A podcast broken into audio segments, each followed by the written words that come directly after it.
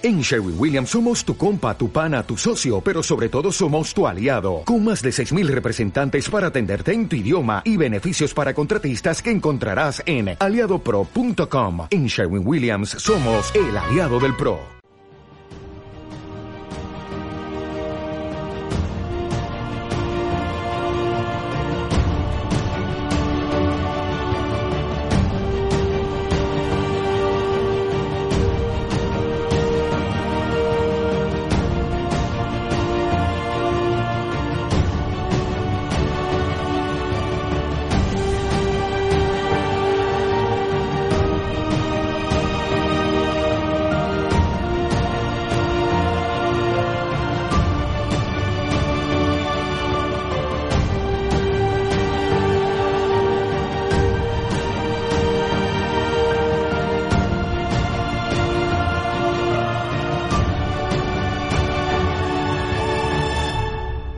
Saludos y bien hallados, damas y caballeros, a este nuevo programa de Marvel Studios Noticias.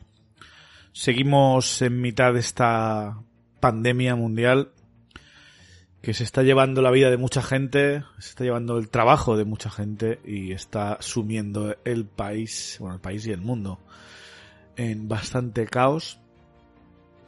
Eh, yo soy Chevy y es un placer que vengáis a este rincón de, Internet, este mundo del podcast, para distraeros un poquillo. Eh, y estoy con Harold. Harold, buenos días. Buenos días, Chevy. ¿Qué tal? ¿Qué tal andamos?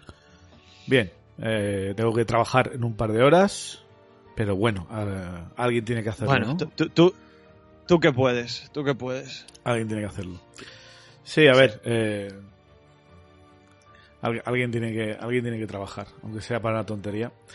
Eh, ¿qué, te, iba a decir? Eh, hablando un poco de, esto, ¿no? De la pandemia.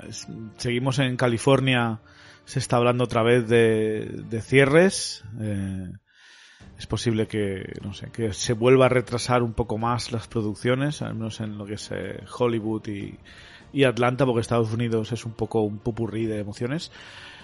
Eh, pero hay que tener un poco de fe, hay que tener un poco de fe, que las cosas vayan mejorando poco a poco y que volvamos a tener películas y series Marvel cuanto antes. Eh, ¿Es nuestra prioridad? A ver, evidentemente hay otras prioridades en la vida, pero aquí estamos para hablar de eso, así que dentro del mundo del entretenimiento, eh, con esta sequía de cine que llevamos, Jaro, yo no sé cómo, cómo lo llevas tú, pero cada vez lo estoy notando más, que no, que no hay nada por mucho que haya algunos estrenos en streaming y alguna cosilla, pero la sequía de blockbusters me está, me está empezando a afectar.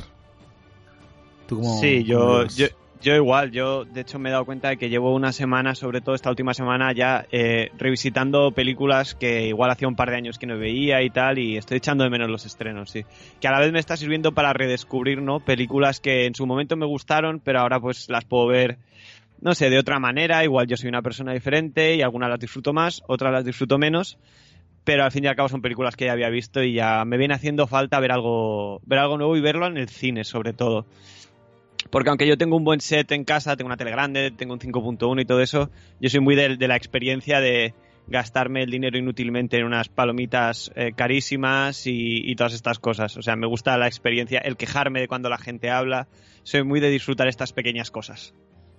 Sí, además en el cine que no puedes darle al pause, ¿no? Al post, no puedes, eh, eh, pues eso, eh, gritar ni hablar demasiado con tus amigos, lo tienes que ver, es la experiencia de la peli está ahí y no te va a esperar, ¿no? Es un poco una sensación diferente, no puedes rebobinar, no puedes adelantar, tienes que estar atento, es una experiencia pues diferente, ¿no? Aparte de la pantalla, evidentemente, pues es gigante y todo el rollo. pero bueno, no sé, a ver, a ver si Tenet, la nueva de Christopher Nolan, por ejemplo, que se ha vuelto a retrasar a, a mediados de agosto, a ver si es la primera, el primer rayo de luz en este mundo de, del cine. Esperemos eh, que sí, esperemos que sí. Pero bueno, vamos a hablar de, de Marvel, que para eso estamos aquí. Eh, este va a ser el primer programa, así entre comillas, oficial de estos especiales que vamos a hacer que vienen recomendados de la mano de los oyentes. Hace un par de meses empezamos a pedir feedback a los oyentes, eh, ideas para programas, que siempre viene bien, ¿no? Eh, y este nos viene de la mano de, de Ivonne, ¿vale? Eh, que nos dice... Que lo leímos en el programa de feedback, pero bueno, lo vuelvo a leer. Buenas, en primer lugar, felicidades por el programa, más aún por hacer más amena la cuarentena. Creo que podría ser interesante que hicieseis un programa con cómo os hubiese gustado a vosotros que hubiesen terminado las películas del MCU, al estilo How We Should Have Ended, con vuestra visión. Eh, pues muchísimas gracias, Ivonne, por este comentario. Mm, por esta idea, ¿no? Es una idea bastante simple, no, sé si lo habéis visto nunca el canal de YouTube este de How It Should Have Ended, pero básicamente eh, terminan los últimos, yo qué sé, 5 minutos, 10 minutos de, de pelis, no solo de Marvel, sino de muchas pelis en general, suelen ser blockbusters. Eh, y suelen terminar pues, con animación, ¿no? Con dibujos. Eh, y también suele acabar, lo más representativo es que se ve a, Batman y a Superman en una cafetería tomándose algo, comentando la peli, ¿no? ¿Sabéis alguno de estos, eh, tú, Harold? Eh, sí, yo soy, yo soy fan del canal. También me gusta cuando en lugar de Batman y Superman sale la, cantina de villanos, que también es bastante divertido. Y, sí, la verdad, la verdad es que es bastante gracioso y desde aquí pues yo recomiendo el canal de YouTube porque además eh, eh, YouTube es gratis. Sí. Está, está lleno de publicidad, pero es gratis. Está, está gracioso el canal a veces, aunque suele coger, pues evidentemente siempre las coñas, las bromas, lo que se comenta en la red, en plan, deberían haber hecho esto, ya está, o intentan buscar agujeros de guion y ahí lo solucionan, ¿no? O sea, está hecho en plan coña. Nosotros este programa no lo vamos a hacer en plan coña, al igual alguna chorrada decimos, pero en principio no, es la idea. Eh, la verdad que hemos quejado en este programa, nos hemos quejado bastante del tercer acto de muchas películas Marvel que suelen acabar con, pues con mucha acción, con demasiado CGI, los rayos azules en el cielo, cosas cayendo del cielo, ¿no? Siempre tenemos estas quejas, Harold. Eh, pero repasando los finales, que lo que vamos a hacer en este programa es repasar los finales y algunos los cambiaremos, o al menos daremos ideas de cómo podríamos cambiarlo, porque no somos guionistas ni, ni mucho menos, si no estaríamos haciendo esto. Eh, pues eh, al menos eh, comentaremos esto, ¿no? Eh, me, ha, costado bastante, Harold, porque solo he encontrado cuatro pelis que creo que estaría bien cambiar el final. Las demás, te lo he dicho antes por privado, pero las demás creía que no basta con cambiar el final. Hay que cambiar muchas más cosas de la trama para poder llegar a un final realmente diferente y justificado. Sí, claro, además es, es lo que decías tú en, en, el canal este YouTube de How We Should Have Ended, eh, siempre tiran un poco, no quiero decir hacia el topicazo, pero sí un poco hacia la coña y sin embargo pues nosotros lo hemos planteado pues como, como finales que pudiesen ocurrir en caso de quererlos cambiar dentro del MCU que tenemos y que, y que no tampoco que no chirriasen, ¿no? Que, que Kevin Feige pudiese dar el visto bueno a ese final. Y ahí es donde las cosas se, se han complicado y como dices tú que eh, es verdad que nos quejamos mucho de, estas escenas tan bombásticas que a veces tienen al final, pero claro, también tienes toda una película que muchas veces te lleva hacia ahí y cambiar solo el final es complicado. Correcto. Eh, bueno, pues sin más dilación, damas y caballeros, vamos a empezar este programa. Eh, y una vez más, gracias Ivonne. escríbenos, devuélvenos la, respuesta por email y te daremos el premio una, una suscripción a Disney Plus. Eh, así que nada, damas y caballeros, vamos a empezar este este cambio de finales del universo cinematográfico de Marvel.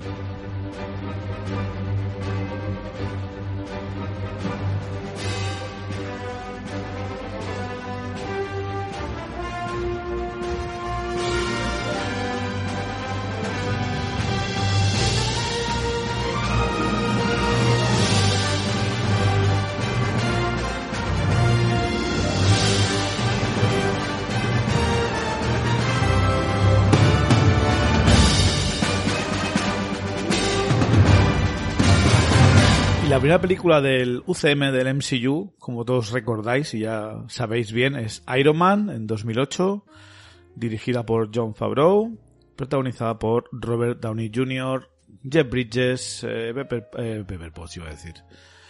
Eh, hostia, se me había el nombre de, de Pepper Potts. Gwyneth Paltrow. Gwyneth Paltrow, gracias. Mira que tiene un nombre original.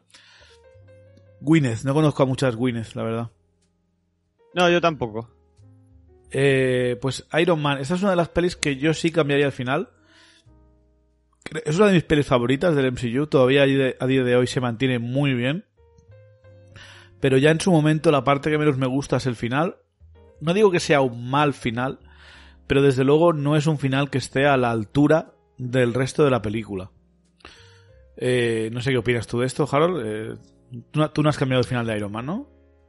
Eh, no, no, yo no lo he cambiado porque yo creo que quizá al ser la primera película de, del MCU aún no estaba tan cansado o ni siquiera sabía que podía llegar a cansarme del concepto de el villano que no deja de ser una copia del, del héroe. Y además yo creo que Iron Man tiene una cosa que es, que es muy buena al final, que es esa escena en la que él tiene que negar que es Iron Man y hace todo lo contrario, se revela su, su identidad secreta, que si alguna queja podía tener yo sobre ese final, me la arregla. Eh, esta frase. O sea, recuerdo perfectamente cuando la escuché en el cine que se me puso una sonrisa de oreja a oreja.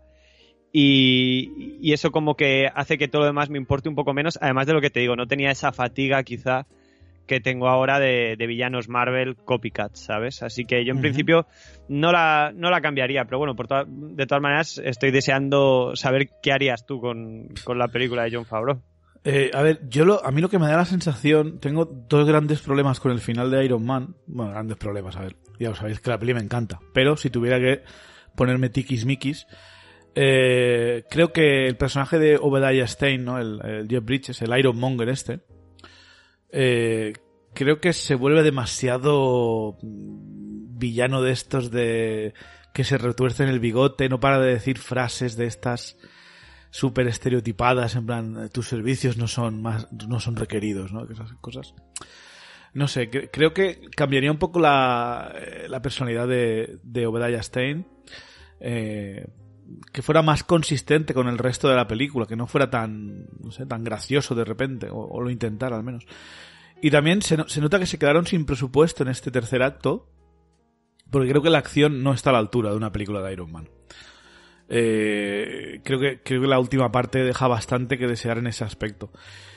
Y por mucho que me queje a veces, o, la crítica sea que al final hay demasiado CGI o demasiada acción, a mí eso, a mí eso me gusta, o sea, no, no voy a negarlo. A mí me gusta y me gusta cuando está bien hecho. Y creo que se puede mejorar así, ¿no? O sea, yo lo que haría, eh, una vez empiezan a, darse de hostia, ¿no? Una vez eh, los agentes de S.H.I.E.L.D. Eh, y Gwyneth Paltrow o Bever Potts descubren el traje que está fabricando Obadiah Stein eh, y, y, llega Iron Man y tal. Yo lo que haría es que el combate rápidamente, eh, lo que ocurre en la calle, en la, en la autopista esta, eh, luego les da por despegar, ¿te acuerdas? Despegan hacia el cielo, se congela un poco. Eh, Tony Stark tiene la armadura que está enseguida al 3%, al 2%, le queda muy poca energía. Y esta es la excusa que usan pues, los guionistas para hacer que el combate sea un poco in extremis, que, que dure menos, que, que la armadura de Iron Man no esté lista. Y no me parece un combate justo eh, entre Iron Monger y, y Iron Man, ¿no? Eh, yo creo que intentaría arreglar esto. Eh, ¿Cómo lo haría? Yo no sé cómo lo haría, evidentemente. Yo me he inventado aquí un par de chorradas. Pero básicamente, yo creo que ya que Shield está implicado eh, por el agente Coulson y todo esto, que lo vemos desde, desde el principio, sabemos que el ejército de Estados Unidos no va a intervenir porque Tony le ha pedido a Rhodey que no, no intervenga el ejército. Pero yo no me creo que Shield Mm, dejará ocurrir esta pelea así sin, sin hacer algo a, cambio, ¿no? Sin hacer, sin intentar entrometerse. Entonces yo lo que haría sería que aparecieran un par o, varios eh, F-15 o, o, alguna nave de SHIELD, ¿vale? Que, que, no sé si pondría el logo, tal vez lo mantendría un pelín escondido porque me sigue gustando la revelación final de, de, que la, de que la agencia esta SHIELD es un, es un, buena, un buen guiño a, al cómic, eh, tal vez haría que la gente dijera, que el ejército dijera, esos no son nuestros, o que Tony Stark dijera, no, no sabemos quiénes son estos aviones, pero básicamente la escena que tenía en mente es eh, que ellos dos se van volando, eh, Tony Stark lo que hace es apartar al Iron Monger este, a Obedaya, de la, de la ciudad, se van a, yo que sé, a un descampado, a una montaña. Tampoco tengo muy claro dónde sucede esto. Creo que es en, en California, ¿no? Creo que es en, en, Hollywood o, o, por ahí en Los Ángeles. Tiene pinta. Entonces, si, si, si no son Los Ángeles, pues bueno, pues me da igual. Pero básicamente yo les llevaría a algún sitio rollo, el clásico observatorio este de las estrellas, donde están los, los telescopios de, del monte este de, de Los Ángeles, ¿vale? Que está al lado del, del monte Hollywood. Sí, el de, el de Rebelde sin causa. Ese. Yo me lo llevaría por ahí, en esa zona, esa montaña, ¿vale? Y que luchen un poco por ahí, alejados de la, de la ciudad, que ya, ya ha habido un principio en la ciudad. Ahora vámonos un poco a la montaña para que puedan pe- haber un pelín más de destrucción, sin tener que estar preocupándonos de daño colateral. Eh, allí es donde básicamente el Ironmonger está palizando a Iron Man porque le, le queda muy poca energía. Y estos F-15 de SHIELD, aunque no sabemos exactamente de qué son, pues lo que hacen es eh, darle un respiro a, Iron Man. ¿no? Un respiro. Iron Man nos da la oportunidad de ver cómo de poderoso es la, máquina esta que ha creado, el prototipo este que ha creado eh, Obadiah, eh, que destruye los aviones, eh, pues yo qué sé, con lanzacohetes, con la ametralladora, volando y haciendo un combo. Algo que, que digas, hostia, cuidado con este bicho que como Iron Man no lo pare, esto se puede convertir, que tampoco hace falta saberlo, pero que visualmente nos digan que esto es algo que, que es muy peligroso que esté en manos del ejército, ¿vale? Que esto es demasiado... Esto no puede estar en manos del ser humano todavía, que se, se nos va de las manos la guerra, básicamente. Eh, durante este tiempo, yo usaría a Tony- que, que Tony Stark use su inteligencia para, yo que sé, buscar algún tipo de eh, fuente de energía en el observatorio, algún cable de alta tensión, lo que sea, y que lo use para recargar su armadura, aunque sea un 5, un 10% más. ¿Vale? Como ya ocurre en Vengadores, que cuando Thor le tira el relámpago, le recarga la armadura, o sea, sabemos que eso es posible. Eh, entonces, de alguna manera que Tony pueda recargar la armadura y luchar un poco más. No sé cómo, cómo lo haría, eso ya es cosa de, de Tony. Pero bueno, teniendo en cuenta cómo fabrica el nuevo elemento en Iron Man 2, tampoco creo que haya falta, haga falta coger algún científico o ingeniero para, para hacerlo creíble. Eh, Bueno, es el hombre que inventa el viaje en el tiempo. Recargar a un- una pila no debería costarle mucho. Sí, por eso, no sé. Yo creo que sería más o menos creíble, al menos tampoco hace falta que, como en Thor, ¿no? Que dice 400%. Eso no hace falta, pero sí un 10, un 20%, algo que le dé que podamos ver a Iron Man luchar contra Badalla sin estar todo tanto preocupado de 3%, 2%, que ya veis está muy pesado en esa escena. Eh, entonces, eh, pues el clímax sucede ahí, ¿no? El clímax sucede delante del observatorio, eh, más espectacular, básicamente, o sea, es más acción, más espectacular, lo que sea. Y yo acabaría en vez del rayo este del cielo, porque explota el reactor ARK de, de industrias y explota toda la, toda la nave industrial y tal. Eh, yo haría algo, algo más visual, más típico de Iron Man arrancándole eh, el reactor ARK al propio Ironmonger, sacando a Obedaya del cacharro y dejándole inconsciente. O sea, yo no lo mataría, sabes que yo no quiero matar a, a ningún villano. Y creo que esta es una buena oportunidad para no matarlo, sino para que Shield se lo lleve en secreto y, y que lo encarcelen. Y el resto sí que sería... Ah, bueno, durante toda esta escena sí que me gustaría que se vieran un par de helicópteros de la prensa grabándolo todo y así luego salen las noticias y es como más visual para, para, la- para el mundo y para la prensa coño, que hay un pavo de rojo y dorado luchando contra otro, ¿no? Algo un poco más, eh, más visual que al final de la primera de Iron Man mm, no me queda tan claro. No, yo no veo a nadie grabar, ni se ve ningún vídeo, solo se ve la prensa escuchando rumores de, de una maniobra de, de pruebas o no sé qué hostias. Eh, pero el resto, el resto de la peli es lo mismo. O sea, eh, está el momento de yo soy Iron Man y todo el rollo, solo que eh, acaba en una prisión de SEAL y, y hemos tenido una escena de acción eh, que no se ve tan barata. O sea, yo creo que esto es lo que le falta a Iron Man. O sea, no sé si esta escena, evidentemente, pero algo así, algo más espectacular, ¿vale? Y Obadiah Stein no diciendo tantas chorradas, eh, que usen frases más inteligentes, que diga lo típico de que eh, que diga la verdad, tío, ya está. Tu padre te, dio todo el poder y tú no has hecho nada, has malgastado el, dinero de la empresa, no te importa nada, tal, lo que sé. Cualquier cosa que digas, hostia, pues Tony Stark ha sido un cabrón y el Obedaya este pues ha acabado llevando la empresa hasta que el niñato este se la ha quitado, ¿no? Eh, algo así, que me haga creerme un poco más porque el Jeff Bridges, eh, porque el Obadiah Stein, es tan, tan cabrón. ¿Cómo lo ves, Harold? Eh, a ver, sí, me, me parece interesante tu idea. Igual lo de Shield me parece un poco más complicado porque también tenemos que recordar que esto era un poco la, la primera película, no sabíamos muy bien o no sabían el propio estudio cómo iba a funcionar el asunto. No quiero decir que no hubiese planes para un universo cohesionado, porque evidentemente lo sabía, pero liarse ya, abrirse tanto con Shield y todo eso cuando no sabes ni siquiera si esta primera película va a funcionar, yo creo que si no involucraron más a, Shield y este tipo de organizaciones y de personajes es porque estaban buscando un, producto un poco más autoconclusivo, ¿no? En el que no te queden muchos cabos sueltos. Bueno, sale Nick Fury al final, acuérdate. ¿eh? Sí, sí, es verdad, es verdad, yo, pero... Yo no sacaría los aviones que se vea el logo de SEAL, pero que sí que sea un poco en plan, coño, el ejército no tiene que participar, que están aquí. Y lo único que sirve realmente es para esto, para darle un respirito a Tony Stark y que recargue la armadura, y para demostrar la fuerza destructiva de, de Obedaya sin tener que estar en la calle mm, destruyendo coches y autobuses, básicamente. Mm. Era una idea, tampoco hace falta que sean de SEAL, pueden ser del ejército que han decidido intervenir igualmente, lo que sea.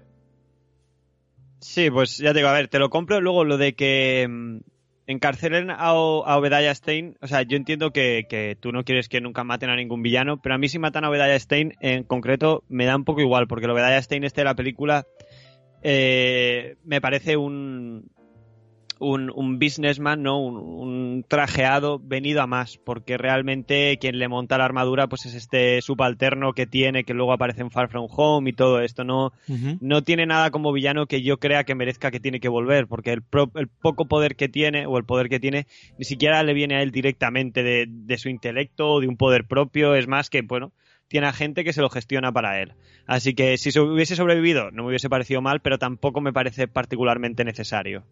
Sí, no, es, básicamente que en este escenario eh, planteado no veo el problema, porque la 1, mm, Obadiah Stein muere básicamente a consecuencia de, de que explote la, fábrica, no, no es que Tony Stark lo mate directamente.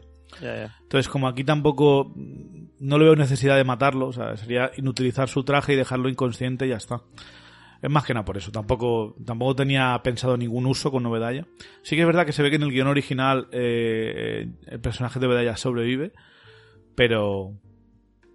Pero se ve que lo cambiaron para la, la peli y tal. No sé, yo, yo creo que me da un poco igual también, ¿eh? O sea, tampoco es un villano que.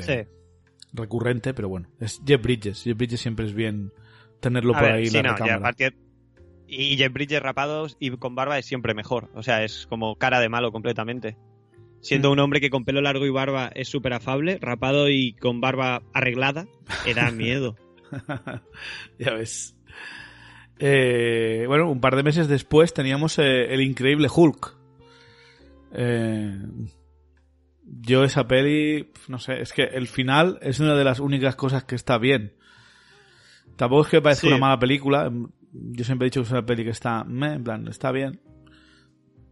El final, yo el combate con la abominación, pues, lo, veo bien, no sé. Sí, yo ya lo dije cuando hicimos la retrospectiva, que después de volver a verla me gustó más que en su día, sigue sin parecerme, o sea, no es, no es top 10 de mis películas MCU ni mucho menos, pero sí que me parece una película funcional, creo que, que entiendes un poco las motivaciones que llevan al personaje de Tim Roth a, querer ser abominación. Creo que en, en, este caso de que tienes dos moles peleándose, pues un poco de disaster porn no está mal, creo que está justificado por el tipo de poderes que tienen. Y, y realmente ya te digo, no, no, tengo, no tengo quejas, por otra parte, por una película que, que me gusta, pero me importa poco. Y esa última escena en la que vemos a Edward Norton respirando como le ha enseñado su maestro Yogi y abriendo los ojos y verdes, que, viene a ser un poco que empieza a controlar su ira, me parece visualmente interesante. Así que me parece que tiene un, final acorde para la calidad media que tiene el film. Tampoco creo que yo pueda hacer nada como para que esa película mejore. Sí, tocando solo el final. Solo con el final es complicado. Eh, lo que sí que haría tal vez es cuando se el diseño de Abominación creo que es demasiado conservador para ese momento. Es demasiado esquelético, demasiado... No sé, demasiado, y no os enfadéis por esto, demasiado DC. O sea... Yo, lo iba a decir. Yo como lector de DC me recuerda mucho a Doomsday. Entonces yo lo hubiese puesto un poco más fiel a los cómics más clásicos de Marvel. Yo le, le hubiese puesto las orejitas, le hubiese puesto la cara un poco más de sapito algo un poco más eh, horripilante y a la vez, eh, entre comillas, alienígena o mutante, ¿no? No tan conservador. Tal vez hubiese hecho esto. Eh, es que manda, manda, huevos que, que Abominación se parezca más a Doomsday que el Doomsday de DC. Eh, sí, el Doomsday de DC se parecía más a un troll de Señor de los Anillos. ¿eh? O del Resident Evil 4. Sí. Eh, después teníamos en mayo de 2010 Iron Man 2. Y yo creo que de Iron Man 2 el final es una de las cosas que a mí me gustan. personalmente, al menos me lo, me lo, paso muy bien. Sobre todo cuando ver a Máquina de Guerra y a Iron Man codo con codo luchando contra todos los eh, robots de Whiplash. Creo que está bastante chulo. Esa peli, ya sé que es una de las más flojas del MCU, Iron Man 2, pero no creo que sea precisamente por, por el final. No sé tú cómo lo ves, Harold. Sí, no, yo lo veo, yo lo veo exactamente igual. Al, menos el, el, final es entretenido. Siendo una escena de acción normalita, al menos es entretenida. Porque yo siempre digo, Iron Man 2 le quitas a Justin Hammer y, es un coñazo de película, la verdad. Porque a mí Whiplash no me interesa, Mickey Rourke me parece que va pasadísimo con el lorito, eh, está guay Natasha Romanoff, esa primera incursión, pero en general como película me da bastante, me da bastante igual y, el final al menos es entretenido. Eh, en esa batalla final y bueno, y, Sí, Además, vemos por primera vez a Peter Parker, por lo visto. Así que. Sí, bueno, pero eso. O dicen. Eso está claro que es a posteriori, ¿no? Eh, evidentemente, con lo que sabemos hoy, pues a Natasha Romano le pongo una coreografía mejor, contrato al de John Wick. y que me haga un combate más espectacular, en más, de, en vez de, de, tan centrado en, oh, es una mujer y pega muy fuerte, que es un poco de lo que parecía. Eh, y desde luego también yo daría un poco más de, caña a máquina de guerra. Creo que esto de que está, tanto, está tanto rato reprogramado por, eh, por Whiplash me cansa un poco. la típica idea de. No sé, es que máquina de guerra, el pobrecito, siempre nos metemos con él, pero es que siempre le dejan de lado. Sí. sí, algo así. Porque es que no hay mucho donde rascar en ese personaje. Yo bueno, pero, es, como otro Iron Man. Eh, yo leo DC por lo general, pero el MCU no creo que haya hecho un buen trabajo con Roddy, la verdad. Tampoco ha hecho un mal trabajo, pero lo podrías sacar de todas las pelis en las que está y no pasaría nada. Sí, la verdad es que el pobre Roddy, o sea, como máquina, como máquina de guerra, mm, deja bastante que desear. Veremos a ver cómo evoluciona en el futuro, pero bueno.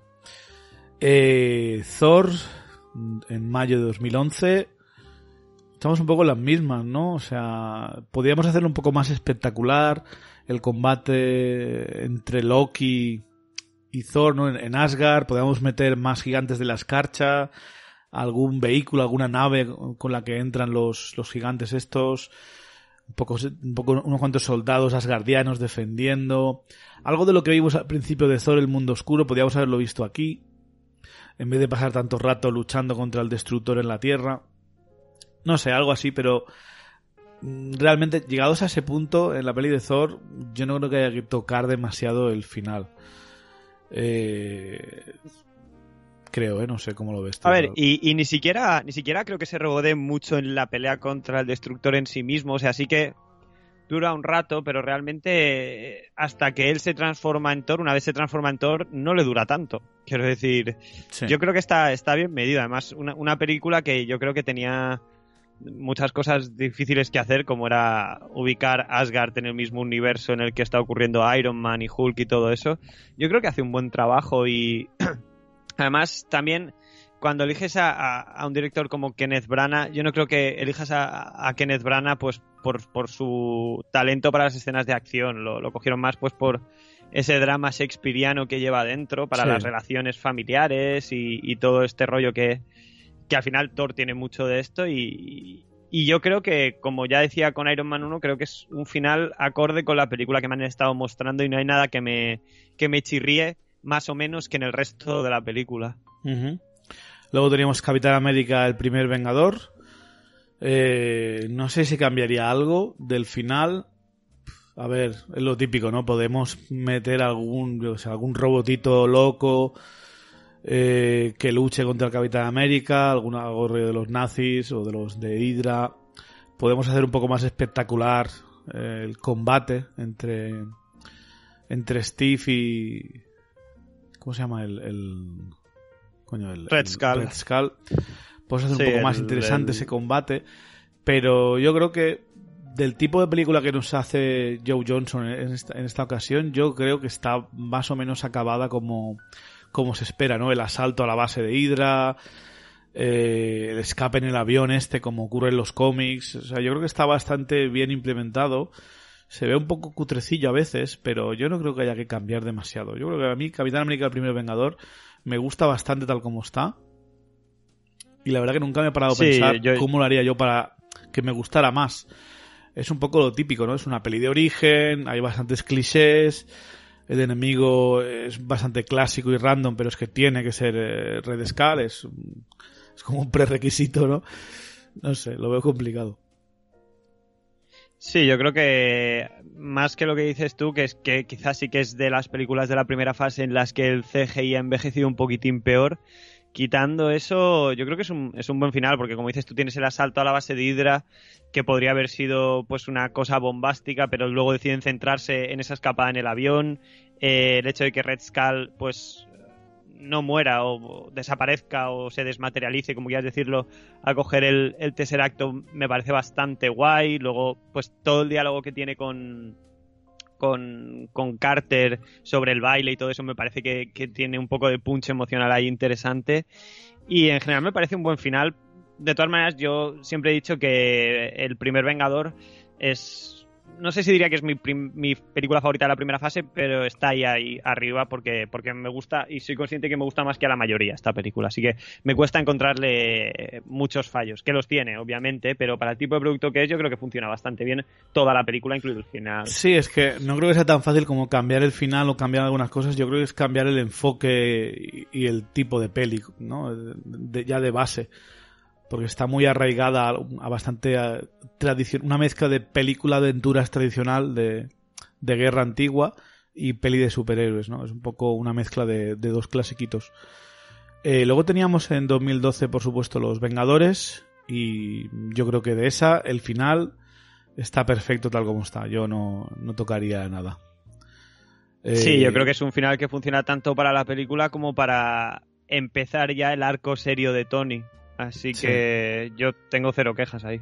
Sí, sí, sí. A ver, también, también le daría una frase mejor a Natasha Romanoff cuando, cuando Iron Man les dice, os llevo la fiesta, y Natasha dice, yo no veo por qué eso es una fiesta. A mí esa frase- frasecita me, me cuesta, ¿no? Eh, no, no la voy a poner al mismo nivel, ni mucho menos que eh, en X-Men de Brian Singer, con el chistecito de la rana de tormenta a sapo, porque no, no es lo mismo. ¿eh? ¿Qué, le, qué le pasa a un sapo cuando le cae un rayo? Lo mismo que a cualquiera. Que dices, ¿qué gilipollez es esta? O sea, ¿a quién se le ha ocurrido por dejar esto en la No, peli? no a quién se le ha ocurrido, a quién le ha dado el visto bueno. O sea, porque tú como guionista tienes que llenar páginas, pero que el productor o, o quien sea o el supervisor diga, "Ve, me va bien esta frase, ahí está el delito. Sí, sí, uf, madre mía. ¿eh? Eh, entonces, Vengadores la dejamos así y vamos a Iron Man 3, que de esta sí que tengo... Uy, perdón. He dado un tortazo al micro que no veas. Eh, de esta sí que tengo el ratón al lado. De esta sí que tengo alguna idea. Eh, Iron Man 3 es una de estas películas que es muy diferente a lo que yo me había imaginado que fuera Iron Man 3. O sea, yo me imaginaba otra- yo me esperaba otra cosa. Eh, pero viendo la peli, evidentemente, ya sabiendo los giros, sabiendo de qué rollo es, pues evidentemente me gusta. Es una de las pelis que cuanta más veces veo, encuentro más cosas que me gusta y las que me molestaban o no me importaban, pues eh, las dejo cada vez eh, más en segundo plano, más en plan, bueno, es igual. Eh, pero sí que hay algo que creo que no encaja del todo con la película y creo que deberían, deberían haberlo hecho un poco mejor, que es el final, ¿no? Eh, la batalla final entre tanto contenedor en la en el puerto este a mí no me acaba de convencer. Lo veo demasiado veo a Tony demasiado chistoso eh, incluyendo cuando se acaba de morir Pepper sigue haciendo chistes. Yo creo que eso lo controlaría un poquito. Vale que mm, es su forma de luchar contra la ansiedad y el estrés pues los chistes como hace Spiderman pero no un minuto después de que muera tu, tu prometida o lo que sea. Eh, o, tu amante, o tu amor, lo que sea. Creo yo, ¿eh? Entonces yo lo que haría, eh, primero de todo, es que cuando empieza la batalla esta contra todos los soldados de Extremis, yo, en vez de hacer que War Machine, eh, hablábamos antes de esto, de War Machine que no hace nada, eh, cogiera al presidente Ellis, este presidente de Estados Unidos, y se largue, yo haría que Jarvis coja una armadura de las mil que hay, eh, que la armadura se, se meta el presidente Ellis dentro y se lo lleve. Se lo lleve a, a la oficina de policía o donde sea a protegerlo. Y yo dejaría al propio Jarvis en control de algunas armaduras, que yo no traería tantas, creo que no sé cuántas armaduras hay, hay 50. Yo creo que con 15. que yo recuerdo. Con 15 ya basta, con 10, 12, 15 ya está bien. Eh, porque para verlas, para verlas que destruir como si fueran mantequilla, no me, no sé, no, no lo veo real. Es demasiado, creo que sería más, visualmente más divertido y más realista ver cómo se van deteriorando con varios golpes, con varios con, con, cada derrota, ¿no? Con cada muerte de los extremis, que las armaduras se vayan eh, haciendo polvo. Eh, War Machine debería quedarse ahí luchando también junto a junto a Jarvis. Eh, así tenemos una especie de batalla en segundo plano. Y mientras es como llevaría a, Tony Stark y su armadura principal a luchar contra Aldrich Killian, ¿no? contra Guy Pierce. Eh, además que se tiene que ver que es más poderoso que los demás soldados de Extremis, pero eh, creo que hay demasiada diferencia en la batalla final entre Aldrich y los demás, ¿no? Los demás parece que son inmunes a las balas y poco más. Y Aldrich eh, es como la bestia que parece un hombre hecho de lava, ¿no? Parece el Molten el Molten Man que sale en, en Spider-Man lejos de casa. Entonces yo lo, yo haría, yo haría más poderosos a los de a los extremis, visualmente más espectaculares. Metería menos armaduras, pondría eso a Jarvis eh, y a War Machine luchando contra los soldados de extremis y me llevaría a Iron Man a luchar cara a cara, mm, yo qué sé, en otro sitio, más abajo. Había pensado incluso estaría chulo como Killian está hecho de, de lava que durante unos minutos estén luchando debajo del agua ya que están ahí que sea una forma en plan de Tony Stark diga, pues voy a llevarlo, eh, lo meto en el agua así al, menos eh, le bajará la potencia o será más fácil de matar, yo que sé, cualquier gilipollez, pero creo que visualmente sería diferente y divertido ver, verles luchar eh, por debajo de, del agua.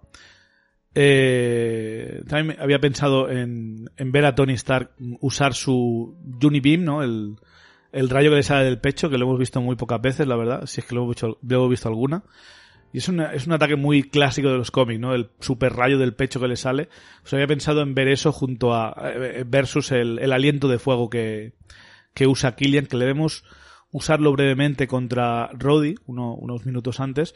Yo creo que sería interesante ver un duelo ahí en plan, en plan, en plan Harry Potter o Dragon Ball de, de los dos haces de luz eh, luchando un poquito y que pierda, que pierda Tony, ¿no? Que el extremis sea superior y eh, sí que mantendría el papel de Pepper, que es Pepper el que acaba matando a, a Killian, pero que el combate dure un poquito más, ¿no? Que se note que eh, la forma en que Tony perfeccionó, o sea, o, eh, en, que Gwyneth ha perfeccionado esta, esta fase como, como Aldrich, que se vea lo, lo peligrosos que pueden llegar a ser y lo inestable que es Pepper para que Tony tenga que salvarla luego, ¿no? Porque la salva, pero es en plan ¿Para qué la salvas si es lo mejor ahora? Eh, sí, exacto. Y creo que ya está. No sé si pondría algo más. O sea, básicamente hacerlo un poco más visual, más diferente. Meter a War Machine salvando a Tony por una vez, por ejemplo, cuando está, cuando está Pepper a punto de explotar o lo que sea contra, contra Killian. O sea, algo así. Y tampoco me acaba de convencer lo de el puerto este. Y, no sé, al igual cambiaría el escenario, pero no sé muy bien cuál. Eh, algo así, no lo sé. ¿Cómo lo ves? Eh, pues la verdad es que todo lo que propones creo que mejoraría la película. Tú dices de reducir el número de armaduras a unas 15, yo las quitaría todas. Hay algo en el concepto del manejo remoto de las armaduras que, creo que... Sí, a mí tampoco me gusta, eh, pero es que la peli... al personaje de Tony, ¿sabes? Eh, pero es, como, como, si la peli va sobre... combate desde casa. Como la peli va sobre eso, tampoco me parece bien quitarlas todas. O sea, es sencillamente que me parece muy exagerado 40 armaduras y es lo que te digo, parecen de mantequilla. O sea, las van destruyendo es, un poco. ¿Cuántas se carga Killian? O sea, Killian se carga 5 o 6 de, de dos guantazos. Pero es lo que decías tú también de los soldados extremis, que se nota mucho la diferencia entre Killian y el resto, pues parece que la armadura solo porque la vite Tony aguante más los golpes, lo cual no, tiene mucho sentido igual, ¿no? No, no lo sé. Eh, la verdad es que no. O sea, a ver, puedo entender una armadura hueca sea menos resistente que una llena, pero si está llena de carne humana, no creo que aguante mucho más. Con todos mis respetos. Claro, es que, es, que es eso. Pero, pero bueno, a mí es que en general, el, o sea, yo no la traía en, en mi lista personal, pero también porque no sabía muy bien por, por, dónde empezar, la verdad. Y no es una película que no me guste, yo soy de, las que, de los que más o menos la defiende, pero en el tercer acto sí que se me desinfla un poco, pero es, es complicado arreglarla, arreglar al villano a esas alturas y, todo eso, ¿eh? ¿sabes? Sí, habría que cambiar bastantes cosas, pero bueno, ya que tenemos que tener una escena de acción sí o sí espectacular al final, al menos que sea, no sé, que sea más interesante, más, un poco más diferente y no sé, y, que Máquina de Guerra haga algo más que, decir hasta luego. Ah. Estaría contento Jorge conmigo. Eh, después tenemos Thor el mundo oscuro. Eh, lo intenté. Intenté pensar un final en el que la peli mejorara y creo que no es muy difícil. Pero... ¿Para qué? Sí, al final, al final es eso. Es, es un final para la película que has visto. Y, ya sé que he usado un poco este argumento en, varias películas ya, pero es, es, lo que hay, ¿no? A mí el final ni me gusta más ni menos que el resto de, la película. Incluso diría que ese momento, aunque creo que ya es escena post créditos en las que en, la que vemos a, a Loki en el trono de Asgard tiene, tiene su qué. Pero ese momento en el que en el que, o sea, en el que los hermanos luchan en el planeta de los elfos oscuros, que, que, el planeta es feo de cojones, pero no, no me chirría tampoco. No creo que el problema de esa película sea necesariamente el final. Hombre, desde luego, yo sí que hubiese eh, hecho la batalla final en, en, Asgard. Eh, Hombre, visualmente es más atractivo, desde luego. Sí, porque es que otra vez en la Tierra, ya lo vimos en la primera, vale que luchan al final Loki y Thor delante del Bifrost en la primera, pero no sé. Yo hubiese hecho otro asalto enorme de los elfos oscuros a Asgard, esta vez con el con el Ether este, con el Ether del lado de, de Malekith. Hubiese hecho un Malekith versus Odín, algo, algo un poco más espectacular. Pero lo que te digo, eh, ¿para qué? Hay, hay demasiado que cambiar en esa peli para que sea una buena, una gran película. Es que tampoco me sabe, me sabe, mal decir que es una mala película, pero es que es una peli random, me, no sé. Tiene cosas buenas, tiene cosas buenas, pero en general es bastante mediocre en el sentido de que, no sé. Es así que cada vez que la veo encuentro más cosas que me dan que digo, uff, qué pereza. O sea, qué pereza volver a ver esto, volver a ver estos personajes que sí, que intentan hacer gracia, pero es que es un humor que no sé muy bien qué pinta en esta peli. Creo que hay demasiado humor y del malo que no sé por dónde cogerla, ¿no? Eh, Chris Hemsworth es demasiado... Es que by the numbers no, no le veo mucha personalidad al pobre Thor que sale en esta peli. Tom Hiddleston es una de las pocas cosas que la salva, pero tiene el papel que tiene el pobre. Es complicado mejorar Thor el mundo oscuro solo con el final, pero bueno, yo haría eso. O sea, lo haría más espectacular. Nos vamos a Asgard, déjate de la Tierra. Déjate de la chorrada esta de, de Eric Selby poniendo los pinchos estos. Uf. Eh, los cambios de dimensión son graciosos, están bien, pero no sé. Eh, me voy al autobús, me voy al desierto, me, vuelvo al autobús. Demasiado cómico, ¿no? No sé, es que la peli creo que es demasiado forzadamente cómica y viniendo de, del Alan Taylor este que dirigía episodios de Juego de Tronos, no sé, yo creo que es un error de, de, Marvel Studios, no sé si los productores del momento, no sé a quién pusieron, pero yo no creo que fuera la, la visión del director, ni mucho menos esto. No, hombre, aquí lo que, lo que se sabe de manera oficial, pero no en, en qué porcentaje, sabemos que Josh Whedon metió mano, hmm. que yo creo, a ver, yo no soy del club de fans de Josh Whedon, o sea, me encanta Vengadores, pero pocas cosas suyas más me... Buffy está guay, pero quiero decir, tampoco soy el, más gran fan de, Buffy. Pero está claro que cuando le meten en un proyecto que no es directamente suyo no funciona, porque luego veríamos Justice League también el, Cristo que hizo. Hmm. Y, y, con lo mismo, porque tiene ese humor que, no sé, eh, yo creo que cuando le dejan hacer, yo creo que en Vengadores igual está un poco más restringido por Kevin Feige, porque... Bueno, es su proyecto desde el principio, ¿no? Vengadores más, más que nada. Eh, en cambio, esta... Es lo que tú dices, eh, no sabemos... O sea, imagínate cómo, cómo sería la peli antes de venir Joss Whedon. Que al igual era mucho peor, es que no lo sabemos. No, por, lo, que tengo entendido, eh, los guionistas, o sea, Alan Taylor no tenía muy claro eh, o sea, no, tenía muy claro cómo acabar algunas escenas. Se ve que Joss Whedon fue a arreglar algunas y, y acabó pidiendo la ayuda para más. Pero es que los guionistas de esta peli son el Christopher y el McPhillips. Son los de. Son los de Civil War, los de Endgame, junto a otro. O sea, yo creo que el guion estaba bien. A saber que, no sé, que por eso no sabemos. Por eso quiero echarle un poco, o sea, no, es que quiera echarle la culpa, pero me sale echarle la culpa a Josh Whedon porque Marcus y McFeely yo creo que han acabado demostrando todo lo que tenían que demostrar. Si no voy mal, también fueron los guionistas de la primera de Capitán América, que a mí me gusta bastante. Sí. Y, y ya te digo, no, no me parece una película de Marcus y McFeely. Eh, y Ni mucho menos, no, no, no, es que no, no lo entiendo. Y tampoco eh, se sabe, por ejemplo, que la peli en teoría la iba a dirigir Patty Jenkins, la de Wonder Woman, y al final lo rechazó. Y yo creo que yo creo que esta peli desde el principio era un claro ejemplo de, del, del panel de Marvel este de, del entertainment, ¿no? Que era un panel de, hecho de, pues, de guionistas de cómics y tal, que, y de productores que opinaban sobre la peli, sobre qué debías meter, qué debías quitar, y le quitaban un poco de poder al estudio de cine. Y yo creo que hubo un mejunje ahí de ideas y de voluntades, en plan, tiene que ser como Juego de Tronos, ¿no? Pero tiene que haber mucho humor, ¿no? Pero tiene que, tiene que salir más Loki. Yo creo que acabó siendo tan caos que, que Patty Jenkins dijo, mira, yo me voy, cuando lo tengáis claro ya veremos. El Alan Taylor este, el pobre, no venía de televisión, le ofrecieron un buen cheque y dijo, vale,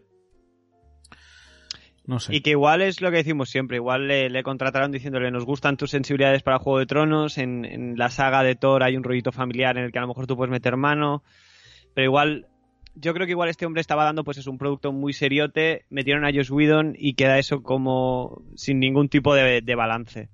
Porque es lo que te digo, el tipo de humor que tiene esta película es que me recuerda demasiado al, tipo de humor que se intentó, se intentó meter en, Justice League, ¿sabes? Que es como, ¿y ahora a qué viene un chiste ahora? ¿Sabes? Y un chiste de este tipo. Sí, por de, eso, de eso peca a veces, de eso peca a veces Joe Whedon, en, en el Ultron se pasa. Se pasa bastante, ¿no? Eh, pero bueno. Pero también está James Gunn, que no para de poner chistes, pero encaja mejor, no sé. Sabe. Sí, porque hace más variedad de son chistes, más tal vez. también. Sí, no, y, su tipo de personaje es diferente, ¿sabes? Eh, se ve menos forzado, sí. Sí, exacto, se ve menos forzado, lo cual parece una tontería teniendo en cuenta que luego a mí me flipa Thor Ragnarok y Thor en Thor Ragnarok que es, es, la, es la casa de la guasa, ¿no? Pero ya, ya toda la película acompaña un poco más a eso, ¿sabes? No sé, es, es diferente, no, no te sale tan de la nada como muchos chistes de, que, que ocurren en esta película. Luego tenemos Capitán América, El Soldado de Invierno, en 2014. Eh, una de mis pelis favoritas. Sí que es verdad que el final acaba con los eh, transportes que acaban destruyéndose entre ellos y cayendo. Es un poco cliché de Marvel. ¿Se podría cambiar algo? Se podría cambiar, pero yo en general a mí la peli me encanta y no se me ha ocurrido nada que mejore la peli eh, cambiando solo el final, ¿no? Lo, transporte, ¿se podía buscar otra cosa? Seguramente, pero... Pero ya, que ya que están ahí, nos lo han enseñado, no, no los puedo quitar al final, no los puedo dejar aparcados, eh, no los puedo dejar en el aire, tienen que irse. O sea, yo entiendo el, el mejunje en el que se han puesto los guionistas al final de la peli. Pero todo, además todo lo de los helitransportes ocurre a la vez que, que Bucky y Steve pues tienen también ese, ese combate que tiene sus puntos emocionales, en plan yo no te mm. voy a golpear porque eres mi amigo, por otra parte tienes a la gente de Shield debatiéndose sobre si tiene que rebelarse contra este complot de Hydra que se acaba de descubrir. Yo creo que sí, que es una escena de acción en la que caen cosas del cielo como siempre, pero sí va acompañada de estos momentos un poco más de, de personaje, así que no, no me agobia, no me parece basura visual como ocurre en muchas ocasiones. Eh, me parece que tiene un buen balance. Es una película que está muy bien. Sí, no, no vamos a, no, no vais a ver, a vernos, eh, no vais a escucharos quejar de El Soldado de Invierno. Eh, Guardianes de la Galaxia en agosto de 2014.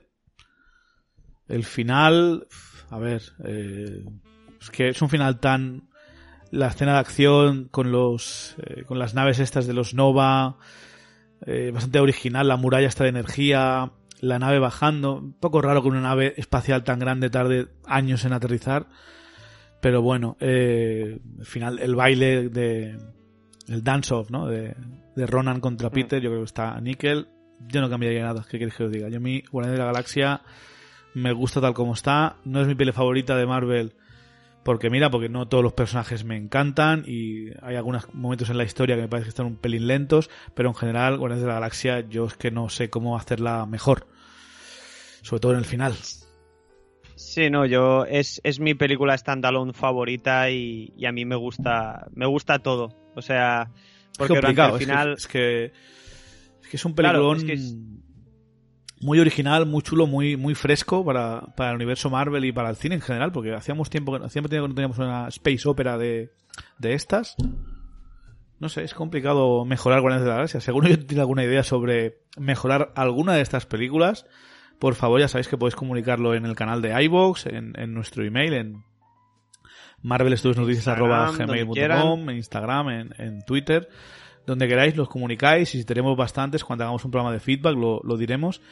Pero en general, si os ocurre algo que mejorar al final de Guardianes de la Galaxia, el tercer acto o el final, eh, sin tocar nada más de, de, la, del nudo y el, principio, si no es un poco trampa, pues lo, nos lo contáis. Eh, es, una película que en su tercer acto, cada vez que la veo, aún me hace llorar dos veces. Una vez cuando el Somos Groot y luego la otra cuando descubres que, que Star-Lord o Peter Quill se quiere hacer llamar Star-Lord porque es lo que le llamaba su madre, eh, a mí eso me rompe cada vez, me rompe cada vez. Sí, es que se nota que, James Gunn lo tenía todo muy bien, muy bien planeado, la verdad. Mm. Llegamos a, la era de Ultron y parece que estoy monopolizando esto, Harold, pero justamente yo soy el que tiene estas primeras películas. También tengo un final diferente para la era de Ultron eh, Matt al final no está aquí, pero iba a participar, pero al final no, no ha venido. Pero sé que el Adultron era una de sus eh, ideas pendientes. Y yo lo que he hecho básicamente, y si habéis escuchado el podcast, seguramente me repita.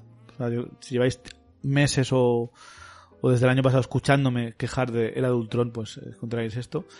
Pero básicamente eh, no soy muy fan de la escena de la autopista que ocurre en Corea del Sur de Era Adultron. Sé que eso no es el final, eh, yo esa escena la cortaría un, pelín. ¿Vale? Pero bueno, vamos a. Vamos a lo, digo porque voy a meter mucha acción igualmente en el final. Entonces, yo entiendo que mucha acción seguida llega a cansar. Pero yo creo que merece la pena el enfrentamiento final álgido. Entonces, si tuviera que arreglar algo de del nudo, que es lo que ocurre en, en Corea del Sur, sería acortar un poco la, la escena. Eh, ¿De qué va el final de la? ¿Os acordáis? Pues llegan los Vengadores a Sokovia, empiezan a evacuar la ciudad y de repente, pam, se empieza a elevar Sokovia, ¿no? Y, y salen pues un millón de Ultron bots, los robots estos de Ultron, sale el Ultron Prime, que está hecho de vibranium, etcétera, etcétera. ¿Os acordáis de la película? Eh, es verdad que Era de Ultron es un poco un caos de peli. Hay muchas cosas que no entiendo y cosas que no me gustan. Eh, pero sí que creo que el final se puede hacer eh, mejor, diferente a la primera, menos repetitivo y podríamos haber salido de esa película con una sonrisa de oreja a oreja si nos hubiesen dado un poquito más de de superhéroes contra villanos, ¿no? Y creo que el pobre Ultron mm, llega un momento que es en plan, ya basta de los chistes, o sea, ya sabemos que eres eh, Iron Man 2.1, pero contrólate. Es un poco lo que decíamos antes, Harold, de Josh Whedon con los chistes. Llega un momento que Sí. hay que ponerse un poco serio. O sea, yo entiendo que, que Ultron esto de coña, pero en ese momento que es su plan definitivo y hay un montón de Vengadores que se le han vuelto en, su contra, le vemos ahí triste, ¿no? Hablando con Natasha, en plan, no tengo a nadie más. Pues yo creo que es el momento de ver un Ultron más, en plan, va- voy en serio y ahora si os tengo que matar mm, o hacer daño, lo haré, porque hasta, hasta ese momento no vemos a, a Ultron luchar demasiado a saco contra los Vengadores, ¿no? Porque los quiere, los quiere hacer sufrir. Pero cuando se trata de frenar su plan, yo creo que se pondría bastante más serio. Eh, yo lo que haría es que como a Ultron le han arrebatado a, a Wanda y a Pietro, yo no creo que Ultron se conforme con secuestrar a, Natasha y tenerla encerrada para hablar con ella. Yo creo que Ultron mm, buscaría a alguien más, ¿no? Entonces yo lo que he pensado, sabemos que está Abominación en, en algún sitio congelado, si nos tenemos que fiar de, de la gente, de un corto en la- de, de la gente Coulson que hablan de ello, creo. Eh, no sé si es la serie de, de S.H.I.E.L.D. que dicen que hay una instalación de S.H.I.E.L.D. donde No, está... es, es, es en uno de los Marvel One Shots, que están en una cafetería y lo hablan, sí.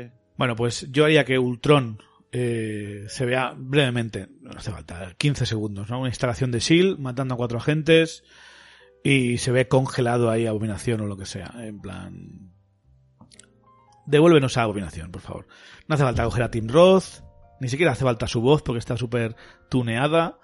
Cogemos a Abomina- a Abominación y lo metemos junto a, Ultron. Así tenemos a alguien que le pegue a, a Hulk, ¿no? Eh, y podemos aprovechar y para que sea un poco diferente al increíble Hulk, pues le ponemos alguna cosilla que le haya dado Ultron, alguna cosa de, de Vibranium, unos guanteletes o una armadura, cualquier gilipollez que digas, hostia, esto es Abominación Plus.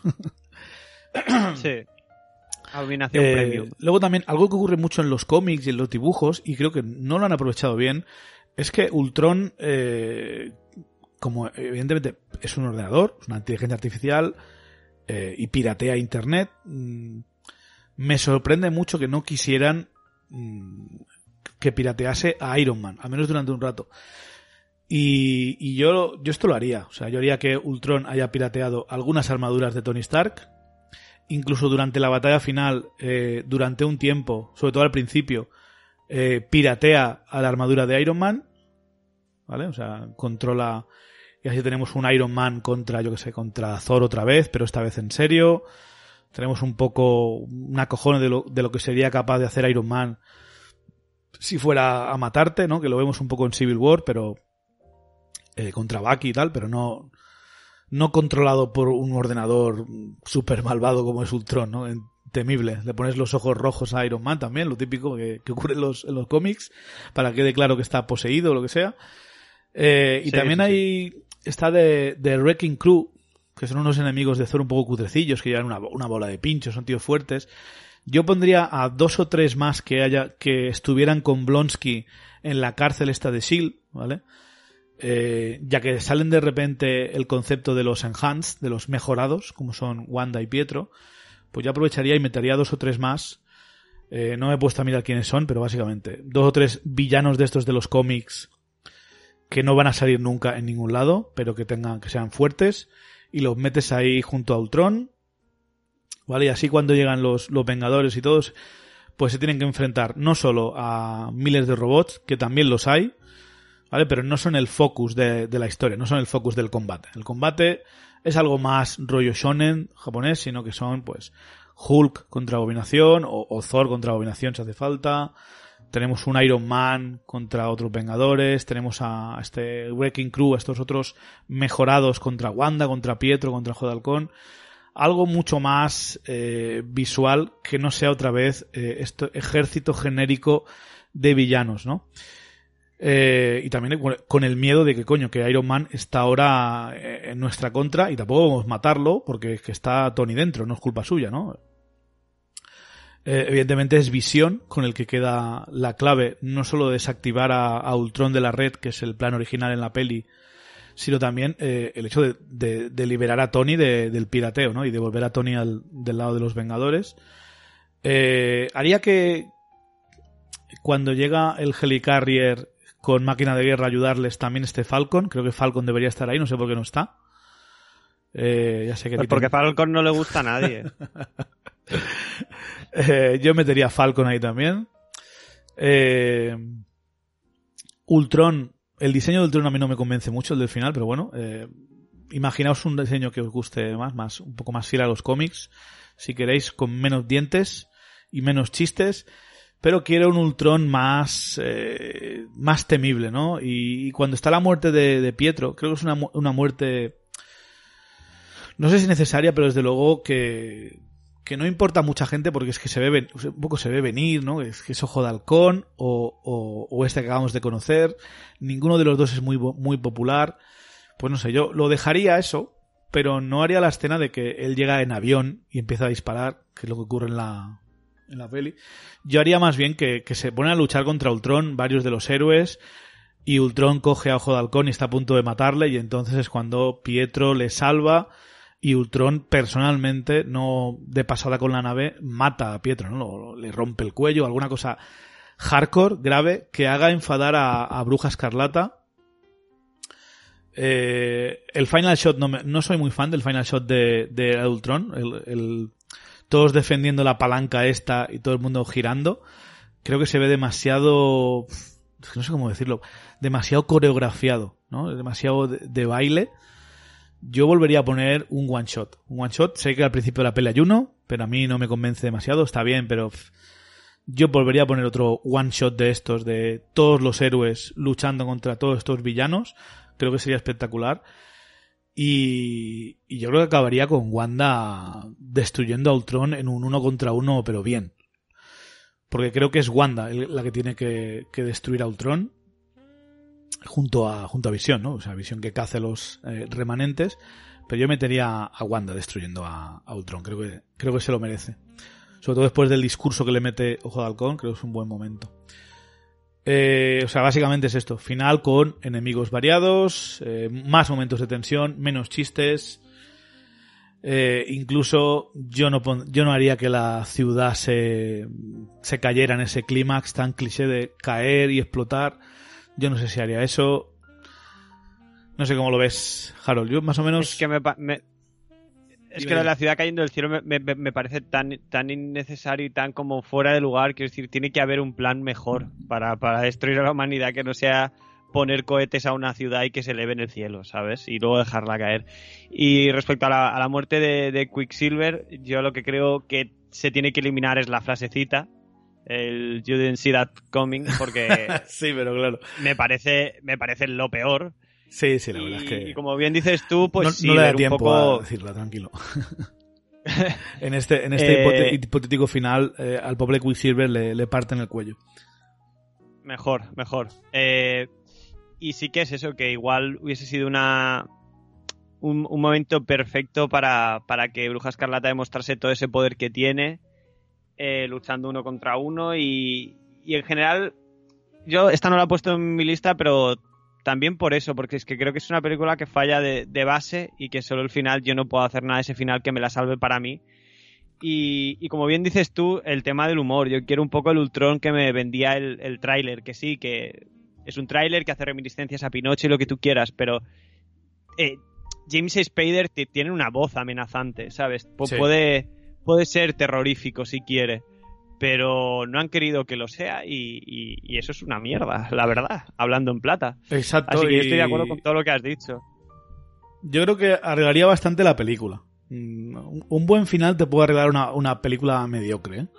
Esto es algo oficial del cine. O sea, Rock One, por ejemplo, eh, no, es no, es mediocre, pero desde luego el principio es un poco lento, la mitad de la peli no sabes muy bien qué están haciendo, pero esa última, esos últimos 45 minutos de Rogue One, para mí la convierten en una de las mejores pelis de Star Wars, o sea, literalmente. Ahí estamos, estamos de acuerdo ahí.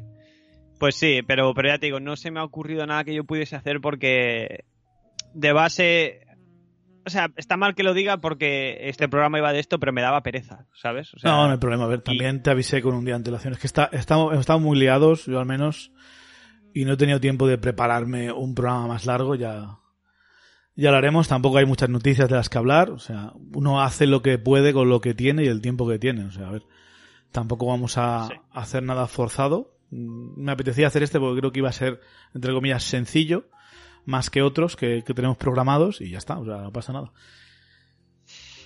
Igualmente te agradezco que, estés aquí. Y ahora si quieres, porque eh, nos estamos pasando de tiempo, eh, ¿qué te parece si te pones con tus con tus ideas? Porque yo creo que el resto, el resto de películas, viendo el resto del MCU, yo es que no cambiaría, bueno, salvo Black Panther, que es la otra que tengo, que es la única que vamos a coincidir, yo del resto no cambiaría, ningún, no cambiaría ningún final. Así que todo, todo tuyo, pues, Harold. Pues si quieres saltamos a, Capitán América Civil War, que es una película que, que me gusta, que es de mis favoritas pero sí que hay una cosa que desde que la primera vez que la vi me, chirría. Y es que yo creo que Roddy debería morir en, en Civil War. ¿Por qué? Porque creo que a estas alturas, a bueno, a las alturas a las que se estrenó Civil War, em, el MCU le hacía falta algo que le diese un punch emocional, algo que, algo que te, te diese esa sensación de es que siempre, no, no tiene por qué acabar siempre todo bien, ¿no? Y obviamente, pues tampoco era el momento de matar a ninguno de los personajes principales, pero si coges y, matas a Roddy, que es un personaje que importa más bien a poca gente, eh, quizás sí que sacas a la gente un poco del letargo y dices, uy, no, que, esta es una película seria, que sí que pueden ocurrir cosas de, este estilo. O sea, además, lo mataría eh, tal cual tiene el accidente que le deja sin las piernas. Quiero decir que es, que es, sí, empieza con un ataque, pero realmente muere por accidente, que, que luego evidentemente... Pobre, pobre visión, ¿eh? Sí, sí. Creo que le daría un punch emocional que no es que la película no lo tenga, porque todo, todo el, combate final entre Bucky, eh, Steve y, Tony es bastante emocional. He escuchado, este, he escuchado este argumento muchas veces y mi respuesta es un poco lo mismo que Ojo de Halcón. en plan, ¿a quién le importa Máquina de Guerra? Es como, para mí es un poco trampa matar a la máquina de guerra, ¿no? Es, no es lo mismo que matar a, la gente Coulson, que era un personaje querido en Vengadores, que matar a máquina de guerra que a Jorge, a Jorge le encanta máquina de guerra, pero es básicamente un Iron Man de segunda mano. Pero por eso eh. te digo, es un personaje que igualmente no estaba haciendo muchas cosas, pero creo que creo que ayudaría a la película, ya te digo, además podríamos tener eh, una escena de funeral entrecruzándose un poco con, ese speech de la, de la, carta que le da, que, le envía Steve a Tony, y te haría pues ese final aún más... Eh, porque el final de Civil War no es bajonero del todo, o sea, cuando él va a liberar a los presos y tal, tienes como... y, esa, esa tendida de mano que hace con la carta Steve, eh, es como que crees, ¿no? Que, pueden arreglar sus problemas y bueno, y en el fondo sabes que los van a, tener que arreglar porque ya sabíamos que iba a llegar Infinity War y, Endgame en alguna forma u otra. Igual no, no sabíamos los títulos, pero sabíamos que esta gente se volvería a juntar. Pero creo que así le das más motivos a Tony como para no querer o no estar en el mindset adecuado para arreglar las cosas de una manera inmediata, ¿sabes? Y, y, ya te digo, es que claro, a la vez tampoco quieres matar a ninguno de los principales, obviamente, porque está la gran batalla por venir. Pero lo, que tú ves como algo negativo, que es que a nadie le importa War Machine, es lo que hace que yo creo que pueda ser un candidato perfecto para morir, además de que a ver, e, el tráiler también te lo vendía un poco. ¿Qué quieres que te diga? Y por eso mismo, o sea, ya, ya estaba anunciado, a nadie le importaba. No sé, yo, yo no lo veo. O sea, matar a un personaje, mm, entre comillas, irrelevante, no sé, yo creo que War Machine todavía puede hacer algo, todavía puede tener en el MCU algún tipo de impacto o papel que merezca la pena y una muerte que de verdad importe, ¿no? Una, una, muerte épica o algo. Y creo que aún no se la ha ganado, entre comillas. No, desde, luego no, se, no se la ha ganado. Yo creo que es eso. No te has, ganado, no te has ganado morir, eh, Roddy, lo siento. Al menos no de una manera que importe a nadie, ¿no? Exacto. Eh, sí es que también esto propicia una cosa que te va a parecer una tontería, pero me cabrea mucho que, que, le arreglen las piernas. O sea, si al menos. Bueno, o sea, las arreglan, le, ponen la armadura esa, tampoco es que camine muy bien. Bueno, camina lo suficientemente bien como para seguir siendo máquina de guerra. Hombre, porque está, dentro de una armadura que va sola, pero. Pero bueno, pero bueno, es una armadura que en principio va un poco con, Pero con no- tu Pero no puede, ir corri- motricidad, no ¿sabes? puede ir corriendo y saltando por ahí sin, sin la armadura, ¿eh? O sea... Yo creo que de no matarlo, al menos tendrían que haberle relegado pues a una posición un poco más como de apoyo, ¿no? El, el- lo que decimos siempre, el- la persona detrás del escritorio o algo, porque es que si no... Es The que man in the sientes chair. que... Guy in The the man in the chair, sí.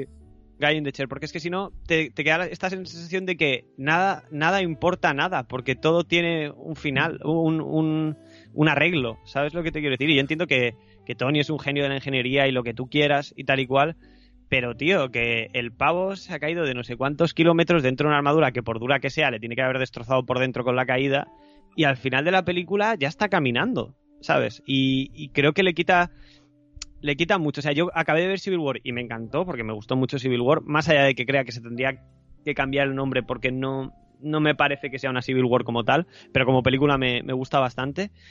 Pero ese momento me sacó un poco de la peli porque de repente sentí que, que sí, que estoy leyendo cómics, que Tranquilo, no pasa nada, algún, que- algún día podemos llegar a tener Marvel's Civil War o Avengers Civil War. ¿No? Sí, sí, sí. Un poco trampa, Sí, pero... por eso te digo, es, es, es, un, es, es un tema de semántica, no me fastidia la película realmente, ¿sabes? Ya está, es sí lo que, que- cambiáis de la peli, ¿no? Solo esto. Sí, la verdad es que es una tontería. Un poco eh, trampa porque hecho, realmente no es el final de la peli, es el, es el nudo, pero bueno. Bueno, sí. Bueno, a ver, si contamos como final. Yo estaba preocupado cuando me has no dicho que querías cambiar el final, en plan, pero, pero ¿cómo quieres cambiar el final? El combate entre Bucky, Steve y Iron Man, eso, No, no, no. no, no. ¿cómo vas a cambiar eso? Es- Eh, por eso me, es- me eso es lo mejor y. Sí, sí, ese combate es el Sí, que sí. elegí yo para defender a Bucky en, en mejor escena de acción. Sí, sí, no, pero las, por ejemplo, eh, eh, también hubiese cambiado yo en Doctor Strange el combate ese que hay en muy rollo origen entre Caecilius, la anciana, Mordo y Strange. Yo también lo hubiese hecho más espectacular ese combate, más, más loco, ¿no? Un, como un recorrido entre varias dimensiones, no todo el rato en este, en la dimensión espejo. Pero no, no lo he hecho porque es la, es la mitad, es el nudo todavía, no está en la parte final. Bueno, a ver, yo, yo lo me ha contaba un poco como el final por lo que te digo, porque, Sí, porque a ver, al final de la peli se le ve ya caminando y, y ahí si me hubieses puesto pues un funeral o, o al menos que le dijesen, tío, no vas a poder caminar pues porque te has hecho los huesos polvo, ¿sabes? Y esto no hay quien lo arregle. Pero, pero por eso, por eso lo he metido ahí, porque es, es una de esas cosas que pienso, es que teníais tan fácil tener una película que me gustase aún más y, y no lo habéis hecho por no haber querido arriesgar. Eh, Es que es eso, se, Yo en- en- te entiendo, eh, una- pero a mí desde luego que muera Roddy no me mejoraría la peli para nada. O sea, no es que no me importe nada. Roddy, pero a mí no me gusta matar personajes, ni villanos, ni héroes. No soy muy fan. Tampoco me gusta haber matado a Quicksilver en, en Era de Ultron, pero quería más o menos que el resto de películas tuvieran coherencia. Y, y por eso lo he hecho, pero yo matar personajes creo que es más divertido eso, li- li- lisiarlos, volverlos malos, volverlos buenos, Pues, eh, pues exiliarlos. a Roddy, pero, pero lísiamelo de verdad, ¿sabes? O ya, sea, pero es que, aun- aunque le corten las piernas, les pondrán unas de Vibranium. Son cómics. Ya, es que ese, ese, ese es el problema, ese es el problema. Pero y, es será, que es y eso, será mejor sientes- todavía.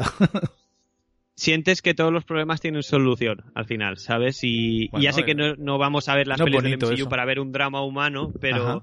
De vez en cuando que tú sientas que algo puede no acabar del todo bien, está bien. Que es un poco, por ejemplo, lo que me flipa de Infinity War. El final de Infinity War, aunque yo ya supiese que en Endgame, y todos supiésemos que en Endgame las cosas Sí, iban sí, sí. a volver lo, a un mismo, lo relativo mismo pasa con el. Imperio contraataca.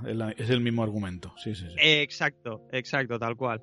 Y bueno, ese sería realmente el cambio que haría en una película que por otra parte creo que está muy bien, muy bien parida. ¿Qué más, eh, y qué más luego- tenemos? Pues luego yo saltaría a Black Panther, que yo imagino que tú y yo tenemos un poco el mismo problema, que es lo de Venga. Killmonger, ¿no? entre otros. O sea, yo en general, Eh, todo el combate mi, final- mi problema con Black Panther realmente es la batalla final. La batalla final, Sí, sí, sí. ¿dónde es? Eh, el CGI. cómo está ejecutada. Sí. Sí, no, no me gusta. Para empezar, el, el sitio. El sitio, yo, yo no haría que. O sea, estoy de acuerdo que haya algo de la acción eh, en el hangar este donde está la mina de Vibranium. Yo tal vez mandaría ahí a, a Shuri y a Everett Ross a que hicieran más o menos lo mismo, a, que sabotearan eso, a que Everett Ross controle alguna nave de Wakanda y te- termine con las eh, con el los cargamentos de arma. Eh, Nakia la puedes meter aquí o la puedes meter con T'Challa, me da igual.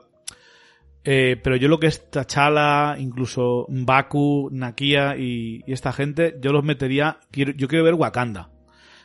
¿No? Que entren, que vayan a la calle de Wakanda, que entren al palacio, que tengan que luchar para llegar a donde está Killmonger, que en Baku crea una distracción para poder entrar. Eh, un combate entre las Dora Milaje, ¿no? Nakia y todos los de toda la, la tribu de, de Wakabi, esta gente, pero pero sin rinocerontes. No es que me gusten los rinocerontes, pero yo creo que no hacen falta, sobre todo si, si se van a ver tan cutrecillos. O sea, a ver, a mí me Sí, gustan los sí, rinocerontes, y- pero no sé, es que Y si solo los vamos a ver en Black Panther, que es que, a ver, visualmente eh, el CGI cantaba, sí, pero pero eso, eso lo arreglas haciéndolo mejor. Pero a mí lo que me jode Sácalos es luego no verlos War. en Infinity War, Sí. ¿sabes? Es que es Hubiesen como que ha pasado bien. con los rinocerontes. imagino que como son de la tribu, no, no lo sé, no lo sé. Al igual estaban de, de permiso o algo.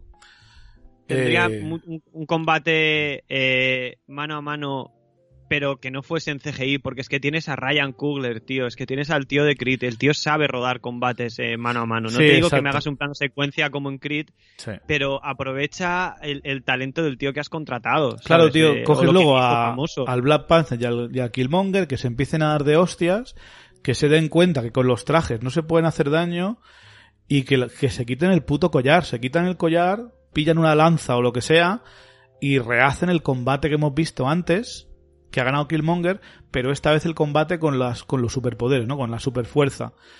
Y lo vemos más espectacular. Y vemos ahí a Ryan Coogler haciendo un combate primero a lanza y luego a hostias, pero con super fuerza, ¿no? Que sería como, pues eso, como dos Capitanes Américas luchando, como Bucky y el, el Capitán América. Y Exacto, algo exacto. más, no sé, más épico, más, no, no falta que sea sangriento porque sé que es PG-13, pero algo de sangre se puede ver. Pero desde luego que digas, hostias, están dando una de hostias y sin la armadura esta cinética de las narices, Sí, tío. algo más Es que eh, personal y con, con menos CGI, la verdad. Y yo Que creo que esto es- podría verse... la- Dime, dime. No, que además llevan toda la película vendiéndote que el, que el Vibranium sirve para todo y es lo mejor y es tal. Y luego unas vías de tren diseñadas para, para bloquear sus propiedades es que me parece un... Sí, porque también son, de, también son de vibranium y en teoría em, hacen que puedas eh, transportarlo rápidamente sin que sea inestable. A ver, es una excusa para quitarle momentáneamente la armadura a Killmonger y matarlo, pero no sé. Yo creo que hubiese sido mejor que se quitaran el collar y acabaran a hostias en plan honorable.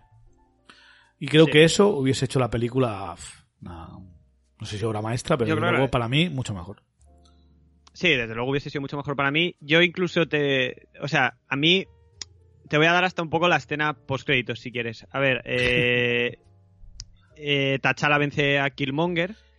Que cae pues en, en- en un foso o en bueno que lo pierde de vista y justo en- ese momento pues Everett Ross o Shuri le, le llaman por el intercom oye necesito ayuda aquí arriba o lo que sea y se pira en plan bueno luego iré a chequear que esté muerto que es topicazo ya lo sé pero mm, es topicazo porque ocurre mucho Eh, pero él no está muerto él escapa con una pequeña beta de vibranium y en la escena post créditos es él pasando la frontera de Latveria con el Uh. con el vibranium Qué cabrón, ¿eh? Me estás... Vale. Bueno, la Latveria aún no existe, pero me Toca- estás... tocando, la, to- tocando la patata ahí.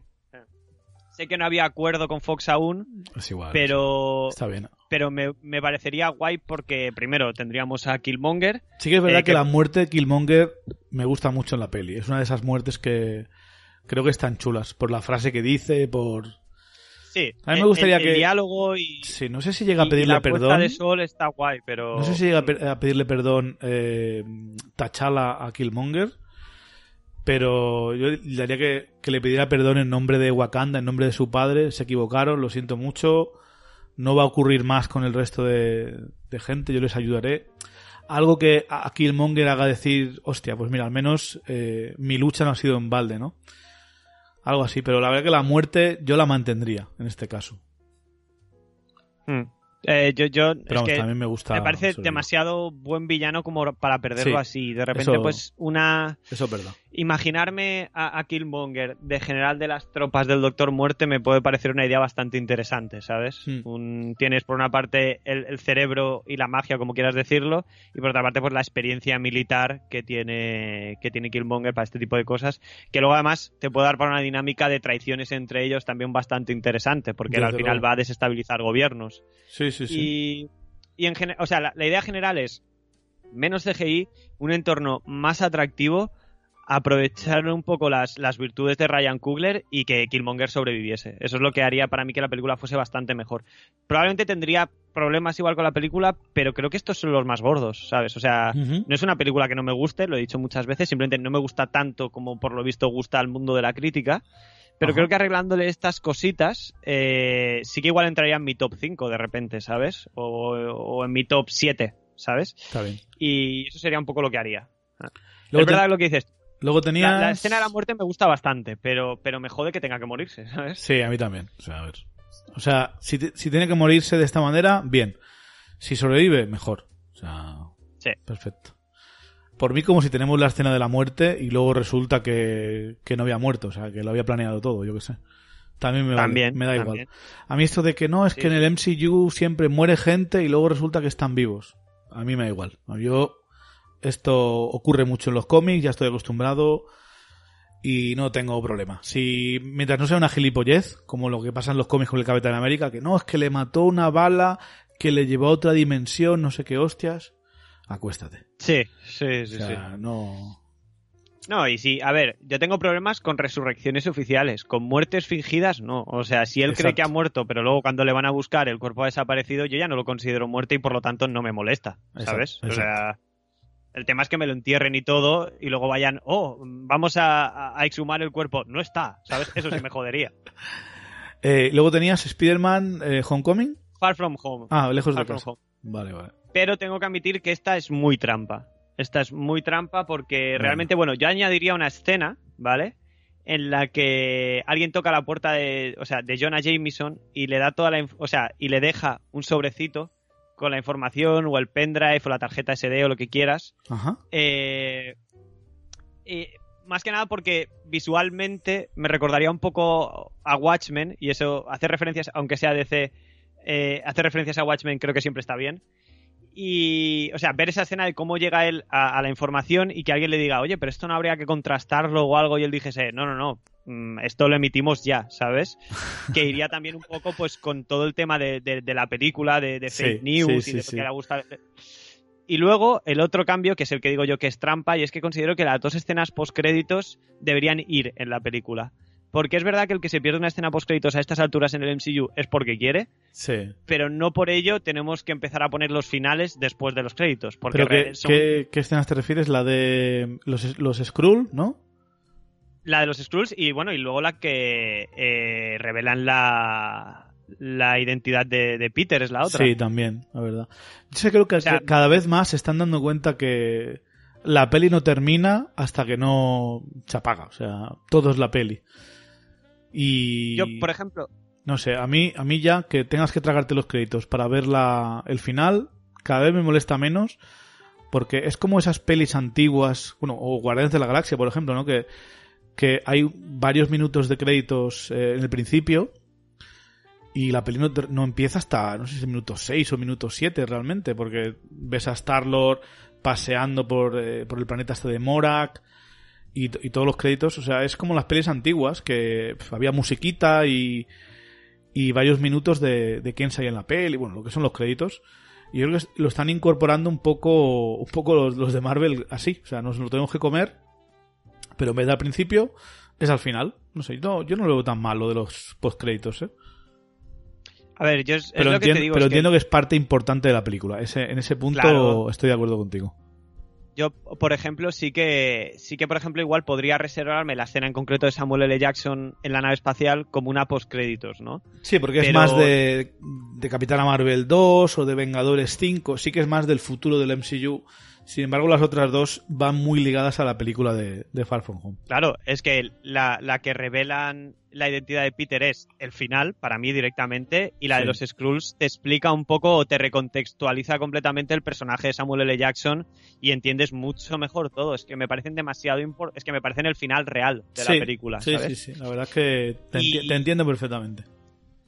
Y, y- y yo entendería a cualquiera que me rebata eso, que me diga, hostia, pero es que si a estas alturas aún no te quedas a la escena postcréditos de Marvel, eh, es culpa tuya. Y tendrán razón, pero las películas tienen un, un principio, un nudo, un final, y luego Marvel te daba este regalito. Pero el final era el final, ¿sabes? Bueno, pero Y- hay, que, estar abierto a, a cambios en el cine.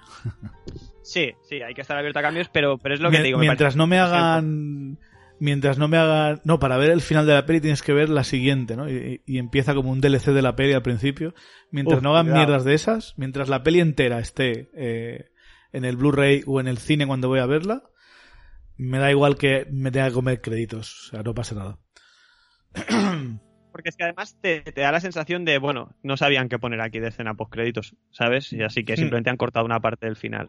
Y, Hombre, y es también, algo también que... es el final de la fase 3 y de la Ya. saga entera. O sea, también Ya, le- ya, ya. les doy un poquito de el beneficio de la duda, ¿no? De, de- que tampoco den demasiados teasers.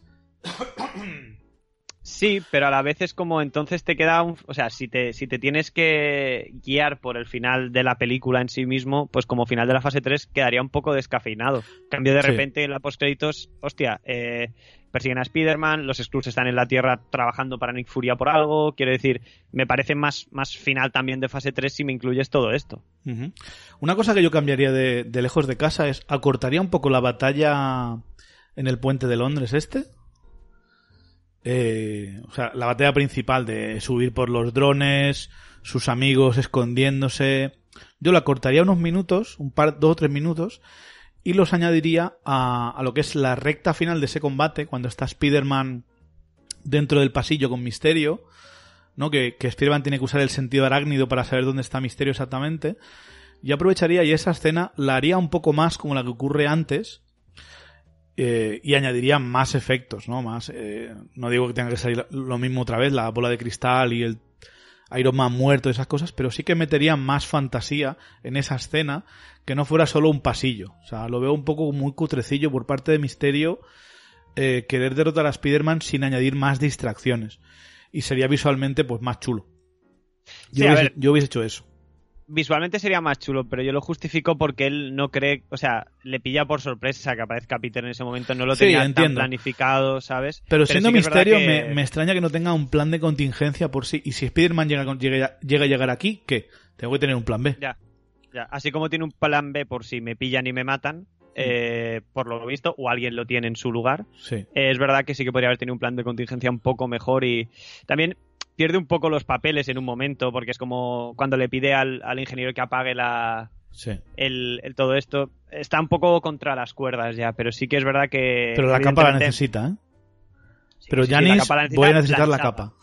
lanzadísima, que luego tiene que saludar a la reina. Eso es lo mejor. Eh, sí. Es que ya te digo, es una película que, que me encanta y por eso sé que es un poco trampa hacer esto, porque no estoy cambiando nada al final, pero es que sí considero que me han, me han dado dos finales cuando realmente pues es uno y ya está, ¿sabes? Y, Bueno, luego y estas serían mis, mi- mis tres, las tres opciones, las tres que he podido sacar, porque ya te digo, luego sí que tengo problemas con otras películas, pero que vienen de antes de la parte Sí, final. el final es complicado. Yo te- tengo que admitir que cuando me propusiste el tema pensé que sería más fácil, la verdad, de- porque No, evidentemente fácil, fácil nunca. O sea, entiendo que es fácil porque. O sea, es más fácil que otros programas porque dedican, de- nos requieren más tiempo de preparación. Y este es más que nada de, de pensar e imaginar lo que harías tú, ¿no? Y evidentemente, pues con más tiempo, al igual se nos hubiese ocurrido alguna cosa chula, pero seamos honestos, no somos guionistas, o sea, no. Eso, eso es lo primero. De no donde, somos hay- de donde no hay no se puede sacar, eh, pero bueno. Y luego, y luego aparte que, que estamos hablando pues eso de, de últimos tercios de películas o de, o de últimos set piece, si no puedes tocar nada más es, es complicado porque eso es, es Sí. el, Mirando las... es el devenir es el devenir de todo lo que has visto antes en la película. Es- Mirando el resto de pelis que no hemos hablado, eh, Homecoming, Thor Ragnarok, las otras de Vengadores, eh, la verdad que no veo ninguna que el final diga yo cambiaría algo. Eh, no sé, de Ant-Man y la avispa, Bueno, el final yo creo que está bien. Es que es un poco lo que tú dices, ¿no? Llegados a este punto, ¿cómo cambias suficiente las cosas para que mejoren, pero sigan teniendo sentido con el primer y el segundo acto? es complicado y no se me ha ocurrido nada. Hay cosas que me gustaría, pues, ver la acción mejor, ver mejor coreografía, ver un poco más de pelea, eh, ver un poco más de este personaje, lo que sea, pero a grandes rasgos no encuentro nada digno de mencionar. A ver, a mí, y, además que, que funcione dentro del MCU, porque obviamente si a mí al final de Endgame cuando Sam va por el escudo, si Steve le dice, ay, qué simpático, así le puedes llevar el escudo a Bucky, pues claro que... Claro que me flipa, pero no va a ¿Te imaginas que le dice, por eso es tuyo mm, seis meses al año? ¿eh? Los seis meses se lo das a Bucky. Os, lo repartís, ¿sabes? Eh, pero claro, eh, esa tampoco la iba a decir, primero por obvia, porque yo me imagino que a estas alturas todo el mundo pensaba que yo iba a cambiar el final de Endgame por eso. Y segundo, pues porque, porque no sucedería así, seguramente. O sea, no, no sería tan capullín, eh, Steve, de decirle, ala, ahora se lo das al otro. Pero, pero claro, si te tienes que. Si te tienes que ceñir a últimos tercios y algo que funcionase dentro del universo que nos tienen planteado, la cosa se ha complicado más de lo que yo pensaba que se complicaría. Pues sí. Bueno, pues eso es todo, damas y caballeros. Queríamos decir que, bueno, Harold, tú sigues participando en el podcast de Segundo Desayuno habitualmente. Eh, y habláis bastante cada semana de varios cómics, eh, a veces incluso de Marvel, ¿no? Eh, sí, bueno, justo esta semana, por ejemplo, nos toca uno de DC, porque propuse yo en el club de lectura, porque es, un poco club de lectura, luego hablamos de las lecturas que llevamos cada uno semanalmente y de vez en cuando también tocamos noticias. Esta semana, justo esta tarde, grabamos El Largo Halloween, que es una de mis historias favoritas de Batman, pero por ejemplo hemos hecho Secret Wars, eh, Dubit, que es un chico de los que participa, normalmente trae mucha continuidad de, Marvel, en plan, ah, pues me estoy leyendo la nueva de Vengadores, tal y cual.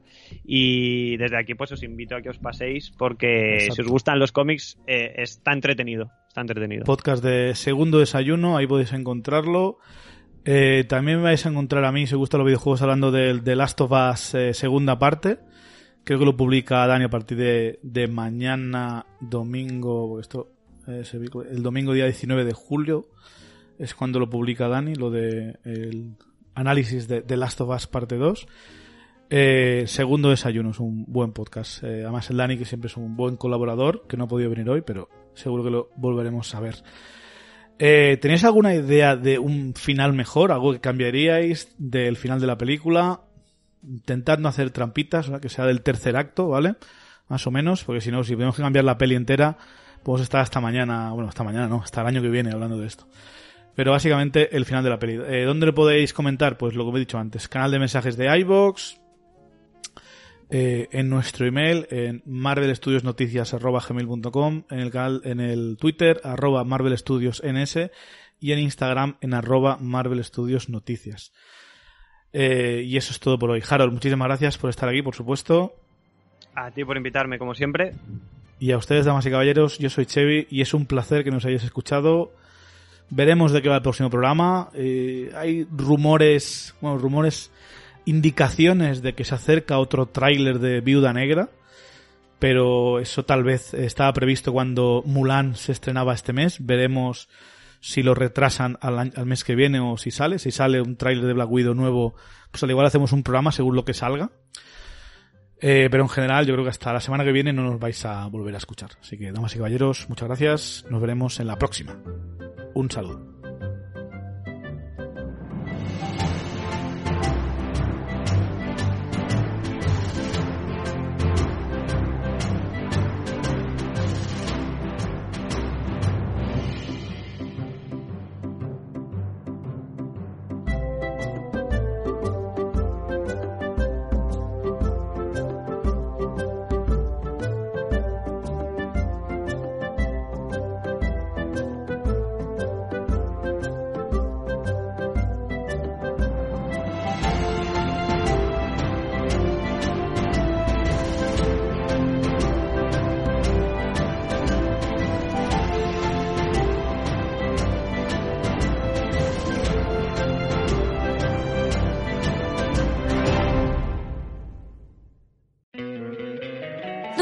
Encantaría tener 100 dólares extra en tu bolsillo?